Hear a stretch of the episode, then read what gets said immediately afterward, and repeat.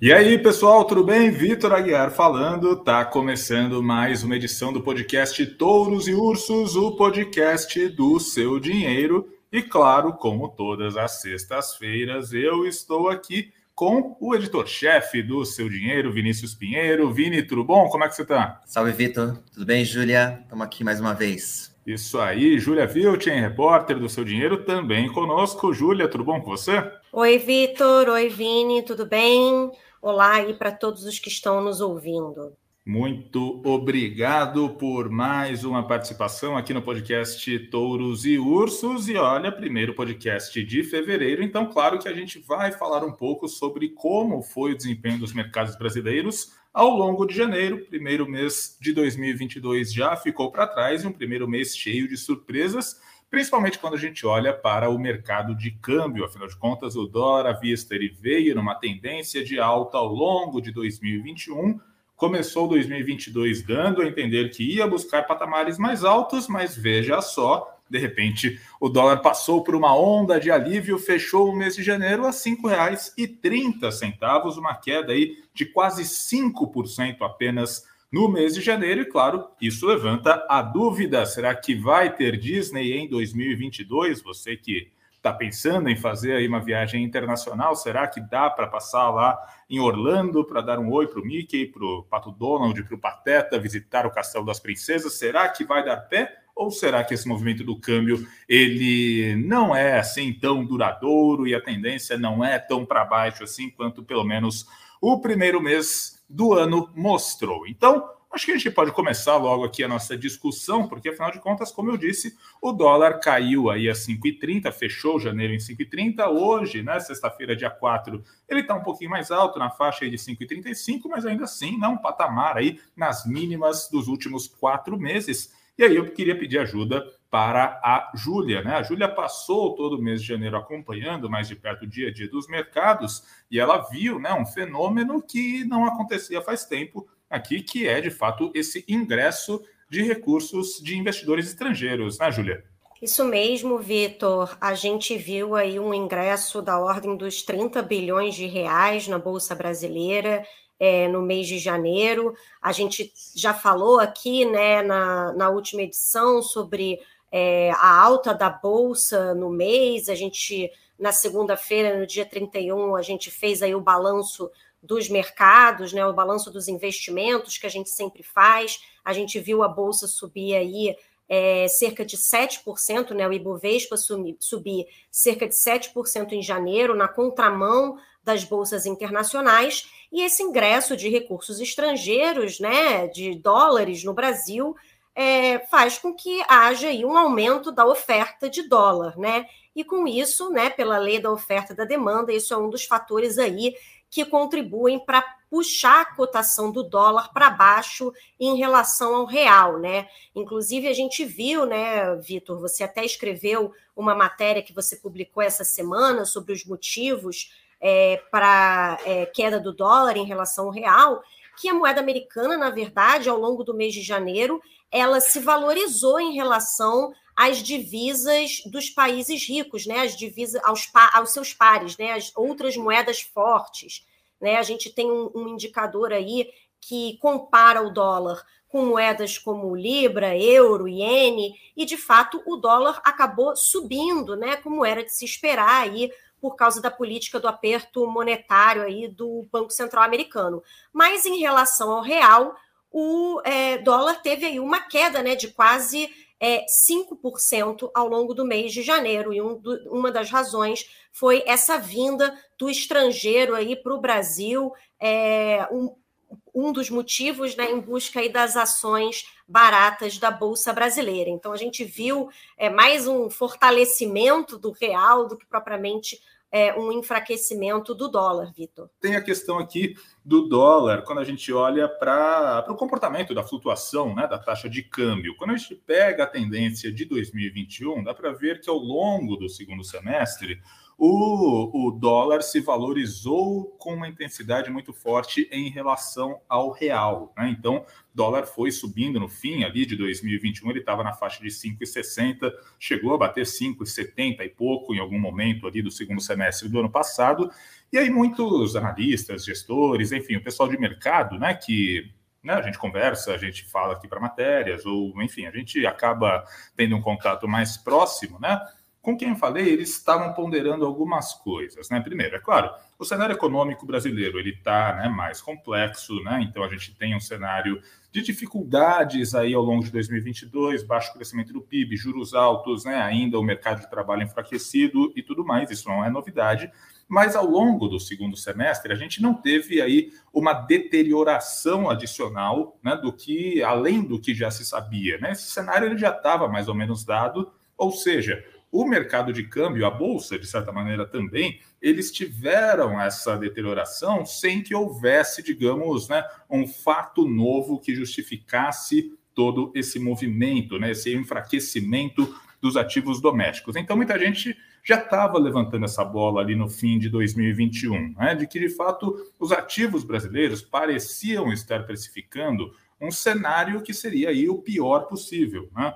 em termos de economia, em termos aí de indicadores macroeconômicos, em termos aí uh, de cenário eleitoral e etc., já se identificava uma certa assimetria. Né? Será que esse patamar de dólar em 5,60, 5,70, 5,80, de fato, esse era o patamar de equilíbrio ou não? Ou esse patamar ele estava precificando alguma coisa né, de, de pior, um cenário bem mais negativo? Né? Então, já tinha um pouco desse desbalanceamento. Né? Talvez a taxa de câmbio estivesse esticada demais, considerando a realidade, considerando as variáveis macroeconômicas e até uma certa melhora ali na dinâmica das contas públicas. Né? Quando a gente olha para a dívida PIB, deu até uma melhoradinha, claro, muito por causa das exportações e tudo mais. Mas, enfim, né? tem sim até ali um ponto ou outro da economia que mostram uma certa melhora na dinâmica. Então, tem essa questão da própria cotação em si. A cotação estava muito esticada. E aí, isso gera um efeito cascata no que diz respeito a como os gringos enxergam a Bolsa Brasileira, né, Vini? Verdade, Vitor. Só me permita, eu concordo com você em relação à simetria de preços. Me parece que a cotação do dólar estava esticada quando a gente olha para as variáveis da, da economia brasileira, em particular por exemplo, os preços das commodities, que subiram bastante ao longo do ano passado, e isso deveria fortalecer a nossa moeda. Afinal de contas, o Brasil é um país produtor de commodities. Porém, eu vejo que havia motivos para a queda do real em relação ao dólar ali, ali, ao longo do segundo semestre, e foi principalmente por uma questão de confiança, ou de desconfiança, para ser um pouco mais correto aqui, com a questão da PEC dos precatórios. Eu acredito que ali realmente a gente teve um balde de água fria dos investidores, ou quase o mercado jogando a toalha em relação ao compromisso fiscal do governo Bolsonaro. E Paulo Guedes, naquele momento, é, perdeu um pouco da credibilidade que ainda mantinha em relação ao mercado. Então, digo tudo isso para dizer que eu entendo que a valorização do real em relação ao dólar nesse mês de janeiro, na minha opinião, foi surpreendente. É claro que o mercado estava precificando o pior cenário, mas eu entendia que, na minha visão, o mercado iria continuar com essa visão ao longo de 2022. Não haveria tanto espaço assim é, para o real se valorizar em relação ao dólar. E esse movimento surpreendente realmente foi provocado pelo descobrimento ou redescobrimento do Brasil é, pelos investidores estrangeiros e em meio a esse momento complicado, inclusive também com eleições chegando.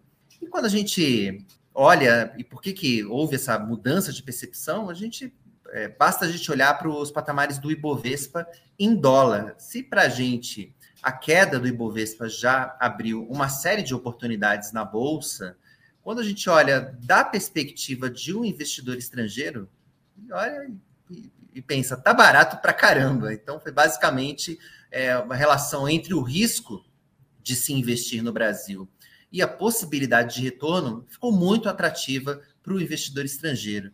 O, então, o Ibovespa é, desabou em dólares, com esse duplo efeito, né, tanto da queda das ações ao longo do segundo semestre, como da alta da moeda norte-americana. E se a gente olhar, mesmo com essa alta de janeiro, se a gente pegar os últimos 12 meses, o Ibovespa em dólares ainda acumula queda. Então, existe ainda uma possibilidade, uma perspectiva é, de alta, ou pelo menos do Ibovespa tirar esse desconto é, quando a gente coloca em, em, é, na perspectiva de dólares em relação a reais, né? Porque se aqui no, em reais o Ibovespa já acumula uma alta, né? No, quando a gente pega aí os, o acumulado dos últimos meses, mas em dólares ainda não. Então, para o gringo, relativamente, a Bolsa Brasileira ainda está barata. E a gente também viu uma série de bancos estrangeiros mudando as suas recomendações para melhor em relação à Bolsa Brasileira, recomendando a compra de Brasil. A gente teve relatório muito interessante do JP Morgan, inclusive falando que a Bolsa Brasileira deve ir melhor do que em relação aos demais mercados emergentes, mesmo com as eleições. Eles fazem um estudo interessante e dizem que é, quando a gente pega o período inteiro eleitoral, né, não só ali aqueles meses que antecedem, né, tem aquela tensão pré-eleitoral que a gente vê nos meses que antecedem as eleições, quando a gente pega o período eleitoral inteiro, o que, que acontece? O, a Bolsa Brasileira ela não tem uma performance muito diferente em relação aos demais mercados emergentes. A performance é mais. Então, as, as eleições é, é, quando a gente tira todo esse ruído desse período pré e imediatamente pós-eleitoral, a Bolsa Brasileira ela se firma ali nos fundamentos. Então, diante dos preços baixos e dos bons fundamentos das empresas brasileiras, o JP Morgan acredita que o, a Bolsa Brasileira, dessa vez, não só vai, vai ter um desempenho relativamente igual, e que a eleição não deve ter ali grandes é, influências em relação à cotação das ações, como pode até ir melhor dessa vez. E tudo isso acaba pesando a favor do, do real e contra o dólar nesse momento. Então, quando a gente vê o comportamento do investidor estrangeiro, acho que isso se justifica um pouco, é, um pouco nessa linha de preços relativos, Vitor. E além disso, tem também a questão de diferencial de juros, e aí eu vou pedir para a Júlia explicar isso. Afinal, a gente teve a decisão da Selic agora nesta semana, e aí essa questão de diferencial ela até aumentou um pouco, né, Júlia? Isso mesmo, Vitor. É, o diferencial de juros é, entre Brasil e Estados Unidos ele já vem aumentando aí desde que o Banco Central brasileiro começou aí a elevar a Selic, né? No, no ano passado, a gente saiu aí de um juro de 2% ao ano para esse juro atual, né? Essa semana foi elevado aí para 10,75% ao ano.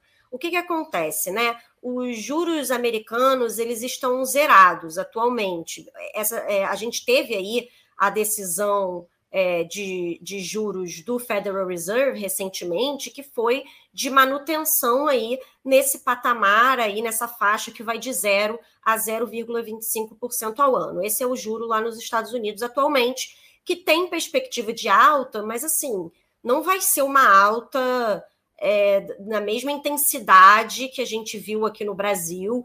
É, os juros americanos, inclusive, não costumam ser tão elevados quanto os juros brasileiros, né? A gente tem um histórico aí bastante longo de Selic de dois dígitos em vários momentos aí da nossa história recente. É, e, e, nos Estados Unidos isso não costuma acontecer, né? Uma realmente é uma dinâmica bastante diferente por lá. E o que, que é essa questão do diferencial de juros, né?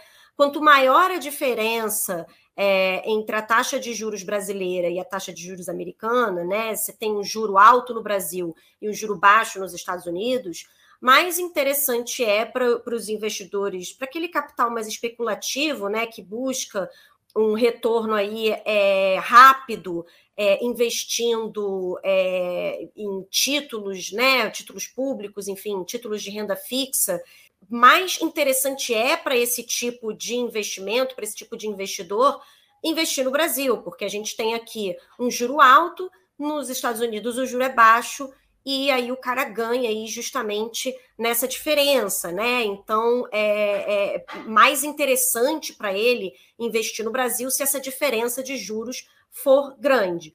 Quando a gente estava aí com o juro a 2 e o juro lá a zero, essa diferença era pequena, então não justificava é, é, para muitos investidores correr o risco né, de trazer o dinheiro para o Brasil com um juro de dois dígitos, né? A gente voltando aí para a casa dos dois dígitos, um juro de 10,75 e o juro nos Estados Unidos ainda no zero, e, e, mesmo quando subir, não vai subir tanto assim, a ponto de se aproximar de 10,75, Aí a gente, aí o investidor estrangeiro já entende que não, tudo bem, aí eu corro o risco de Brasil por 10,75.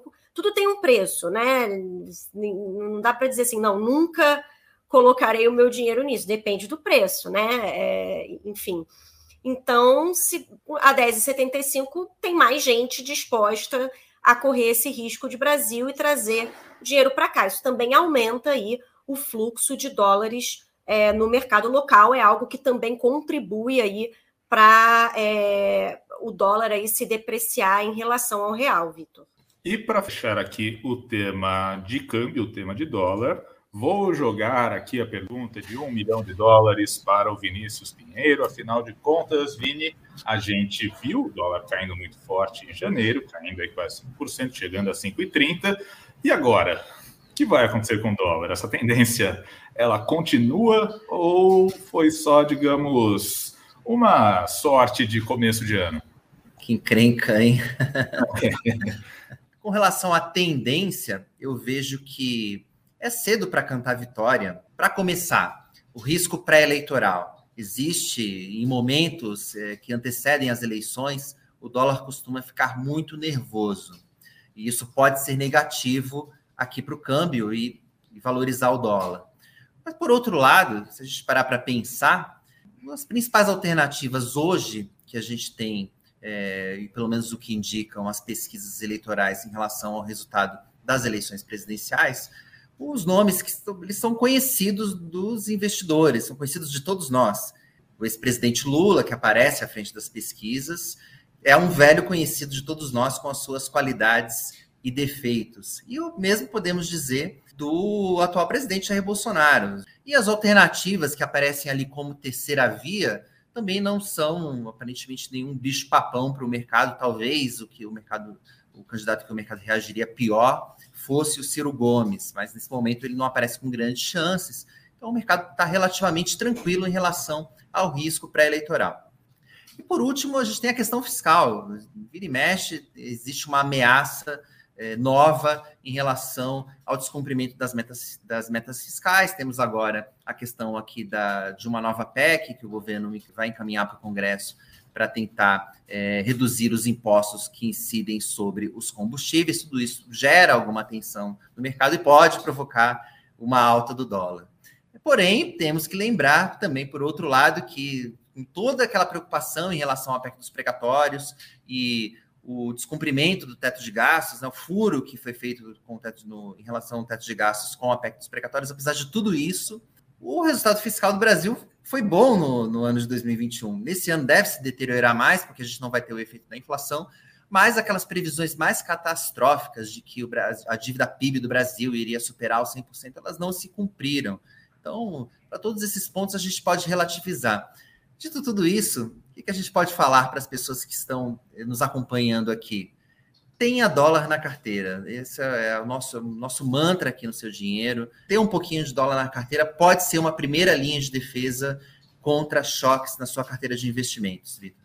Muito bacana. Bom, então, dito isso, a gente vai para a segunda parte do podcast Touros e Ursos, a parte predileta de vocês, ouvintes, que é quando nós damos as nossas recomendações de quem são os touros e de quem são os ursos, ou seja, quais ativos né, a gente vê que estão num bom momento, que estão aí com força e quais né, uma derrapada ali, quais não tão tão bem assim ultimamente.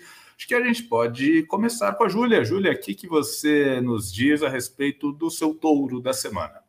Bom, meu touro da semana é também um dos meus touros do ano, né? Renda fixa, pós-fixada e aquela, aqueles ativos de renda fixa que são atrelados ao CDI ou à taxa Selic, aproveitando aí é, a onda aí do que o Banco Central elevou aí a taxa Selic de 9,25% para 10,75% ao ano.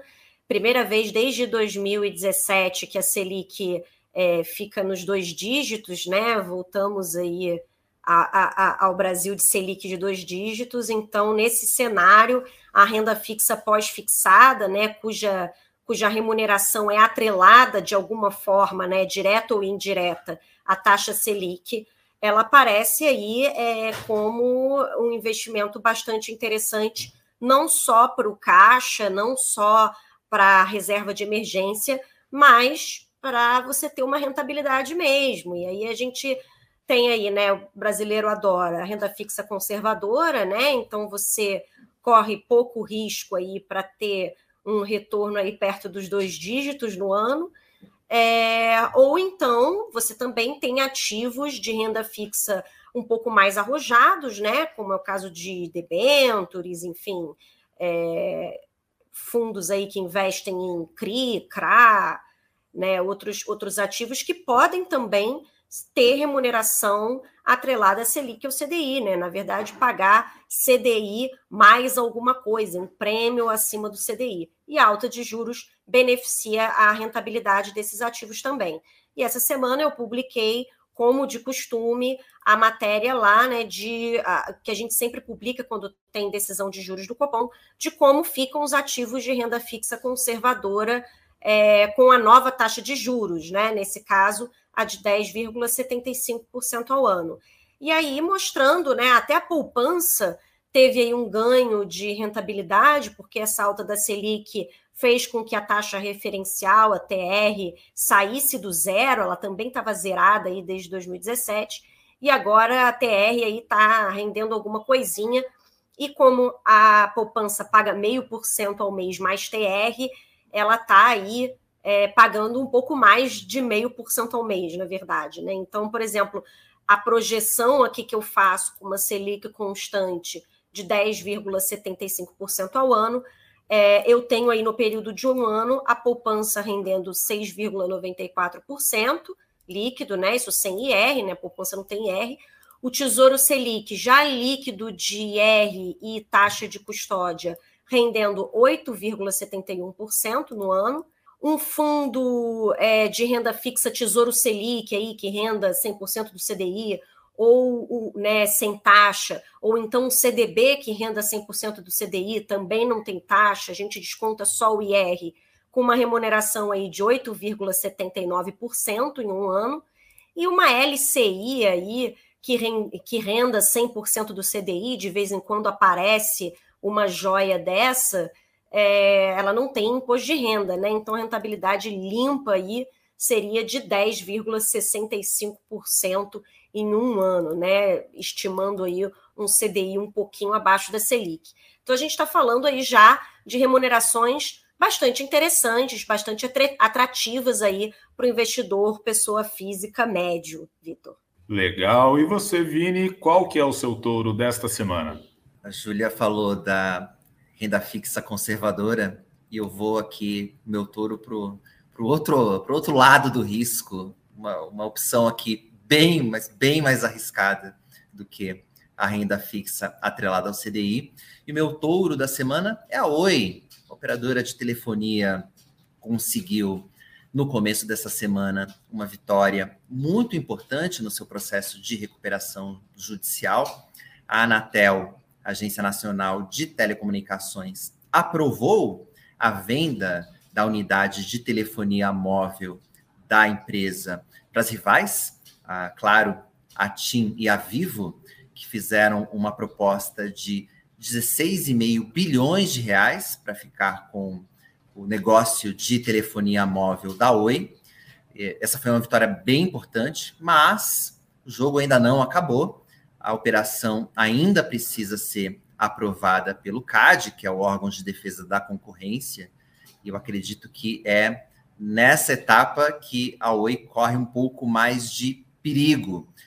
Ela está vendendo a unidade de telefonia dela para suas três maiores rivais. Então, automaticamente teremos uma concentração maior nesse mercado, que é tudo o que o CAD não gosta. Mas eu entendo que se a Oi levou essa operação adiante, concordou em vender, foi um leilão, é claro, mas é, eu entendo que se a Oi é, levou essa operação adiante, provavelmente eles devem ter feito o cálculo desse risco e entenderam que as chances de aprovação desse negócio pelos órgãos de defesa da concorrência eram grandes. Então, entendo que, o, que a Oi não vai fazer nenhuma barberagem nesse sentido, mas a gente ainda pode ficar aí com uma pulguinha atrás da orelha em relação às ações da Oi, mas nessa semana, desde a semana passada, com, desde o começo, desde o do meio de janeiro, com a expectativa de uma solução para essa questão, é, as ações da Oi vêm apresentando uma alta bem consistente na B3. Lembrando que não é só isso, a Oi, voltando ao nosso tema, o tema do nosso programa aqui, a Oi é beneficiada pela queda do dólar. A Oi, entre, as muito, entre os muitos erros que foram cometidos no passado na administração da Oi, um deles foi o de se, o de se, o de se endividar em dólar. A empresa é, ela tem receitas em reais e foi se meter a, a, lançar bônus no exterior. E quando isso acabou virando uma bola de neve, e foi uma das razões pelas quais a empresa acabou pedindo recuperação judicial. Então, aqui essa queda do dólar acaba ajudando a empresa a reduzir um pouco do peso dessa dívida, que é enorme. Então, com a aprovação desse negócio, com a provável aprovação também da venda da participação é, da Oi é, no negócio de fibra, a Oi tem tudo para passar desse processo, né, desse purgatório que é o processo de recuperação judicial, de onde pouquíssimas empresas saem do Brasil. Mas é claro que é um investimento muito, muito, mas muito arriscado, Vitor. Eu, eu acho que eu queria saber agora qual é o seu touro. O meu touro dessa semana vai para as ações da, do setor de locação de veículos. Então, falando de Localiza, falando de Unidas, de Movida, enfim, né, desse, desse setor como um todo.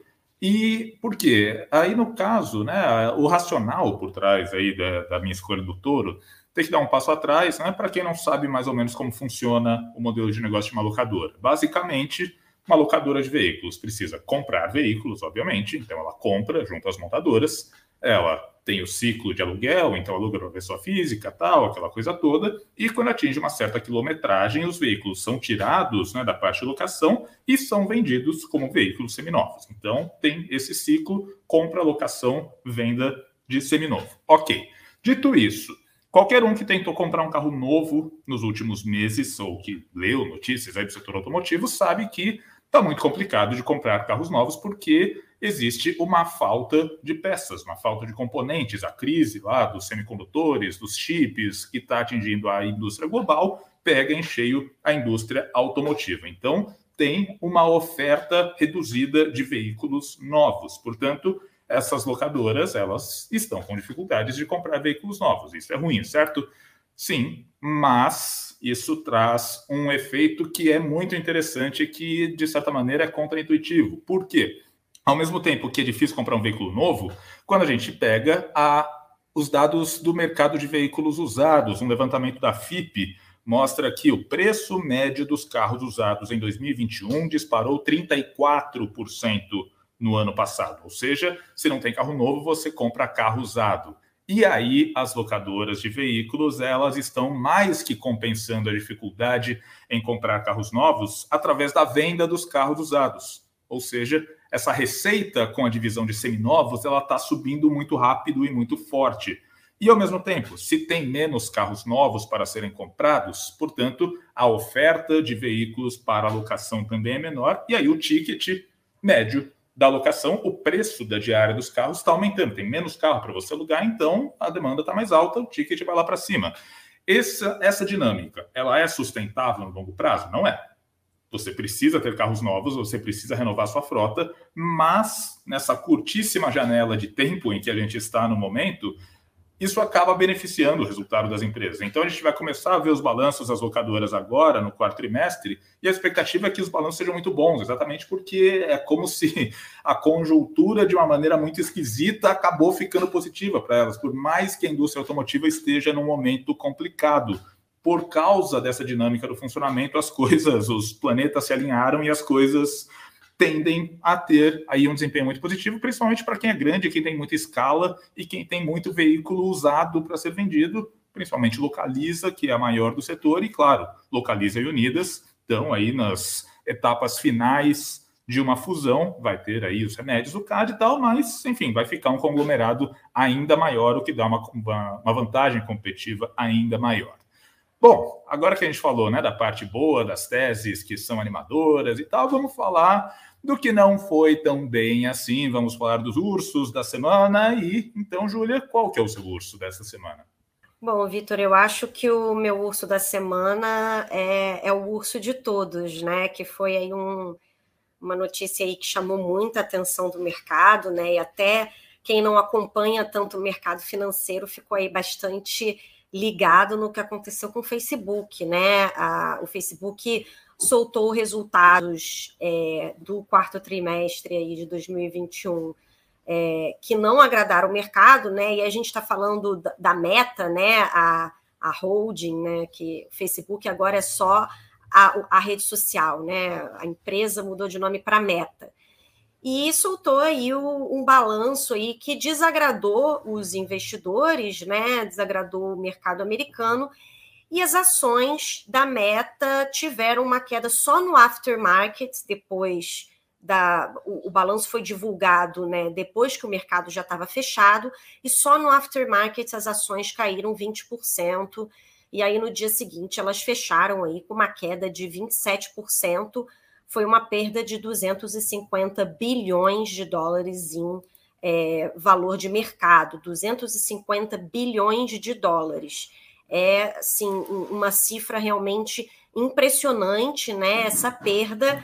E eu acho que vocês escolheram aí também como o urso, né, também é, o Facebook. Queria aí que vocês falassem um pouquinho mais sobre esse resultado aí decepcionante da meta. É, vou passar a bola aqui para o Vini. É, Júlio, você já falou tudo. Meu urso da semana é o Facebook. Pô, o Facebook perdeu um PIB, perdeu um PIB de Portugal, né? Como se Portugal deixasse de existir da noite para o dia depois desse resultado do Facebook. Eu acho que isso já diz muito sobre a perda do valor de mercado da empresa na bolsa depois dos resultados. Lembrar, né, que o Zuckerberg apontou dois culpados para, o, para a queda inédita no número de usuários da rede social, e esses dois culpados são o TikTok, o avanço da rede social chinesa de dancinhas acabou afetando o crescimento da rede é, e, e, das redes sociais que estão ali vinculadas à meta, e também a Apple, que mudou a política de publicidade, de privacidade, e com isso dificultou é, a publicidade de aplicativos que funcionam sob os celulares que têm os sistemas da, da Apple. Então, o, essa dificuldade em entregar anúncios para usuários de iPhone também acabou afetando as receitas da Meta nos últimos três meses do ano. Mas você é um pouco.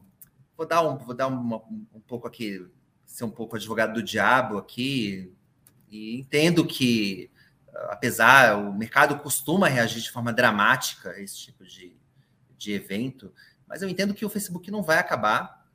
Talvez ele não justifique aquela avaliação que ele tinha até é, a última quarta-feira, mas o, a, a, revolução que, que o Facebook e as suas empresas é, provocaram no, na forma como nós nos relacionamos, ela veio para ficar eu entendo que o Zuckerberg é um, com todos os seus, com todas as, com todas as suas excentricidades, eu, o cara é um gênio e está agora apostando no metaverso, que pode ser uma nova fronteira para a empresa inexplorada, como também pode ser cá entre nós aqui um ouro de tolo, vamos ver.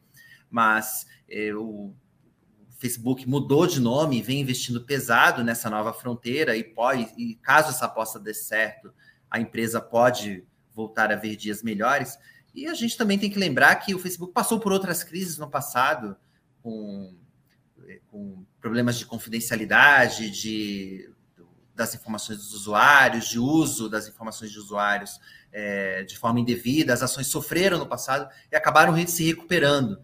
Também não duvido que o Facebook possa vir a recuperar aí, a meta pode vir a, a retomar os seus melhores dias.